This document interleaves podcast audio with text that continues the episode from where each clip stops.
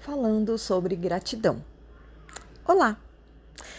A gratidão pode transformar trabalho em alegria, caos em ordem, incerteza em clareza e pode até trazer paz para um dia caótico.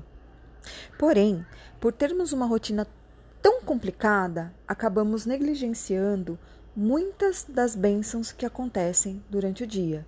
Isso mesmo, bênçãos que acontecem conosco durante o dia. Uma maneira muito simples de enxergar todas essas bênçãos, ou pelo menos algumas, é você começar a enumerar elas.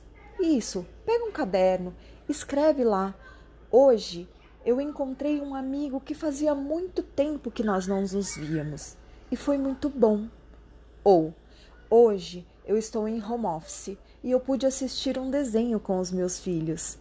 Ou, hoje eu tive um insight e comecei a escrever aquele livro que eu não tinha coragem de escrever.